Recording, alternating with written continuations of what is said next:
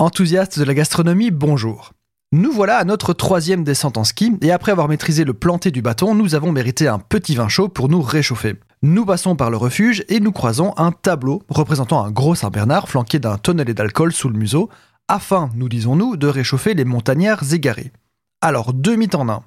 Tout d'abord, les Saint-Bernard n'ont jamais réellement porté de tonnelet de genipi ou de schnapps ou quoi que ce soit d'autre.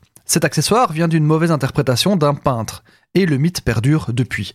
En effet, bien que les Saint-Bernard soient réellement utilisés dans le sauvetage montagnard, faire porter un tonnelet aux chiens les aurait beaucoup trop encombrés. Deuxième mythe sur lequel je vais plus m'étendre, boire de l'alcool ne nous réchauffe pas, au contraire même. Laissez-moi vous expliquer. En consommant de l'alcool, nous avons une sensation de chaleur, le fameux coup de fouet, cette bouffée de chaleur ressentie sur nos joues. Ce qu'il se passe, c'est que l'alcool est un vasodilatateur, c'est-à-dire qu'il dilate les veines, situées notamment à la surface de la peau. Le sang s'engouffre alors en plus grande quantité au niveau de la peau, libérant sa chaleur, d'où la sensation d'être réchauffé. Mais, s'exposant fatalement plus au froid en surface, il revient dans l'organisme refroidi et diminue la température du corps au passage. Plus de sang concentré à la surface veut aussi dire moins de sang pour réchauffer les organes vitaux, qui accusent eux une sévère baisse de température, pouvant entraîner une hypothermie rapide et fatale. Pour environ 50 grammes d'alcool consommé, on perd ainsi un demi-degré de température corporelle dans des conditions normales de vent et de température.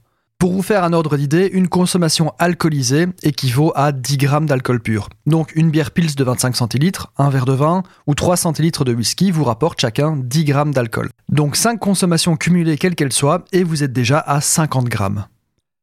50 grammes d'alcool ou 5 consommations pour une perte d'un demi-degré peut paraître infime, ridicule même, mais il n'en est rien. Vous êtes déjà en début d'hypothermie quand votre température centrale est à 35 degrés, soit seulement 2 degrés en dessous de votre température idéale. Il ne faut donc théoriquement que 200 grammes d'alcool pour être en hypothermie dans des conditions cliniques à l'intérieur. Alors imaginez dehors sous un grand vent froid. Si vous voulez vous réchauffer efficacement, frictionnez-vous, bougez votre corps, marchez sur place, buvez un thé ou une soupe. Encore plus efficace, rentrez chez vous et prenez un bain chaud.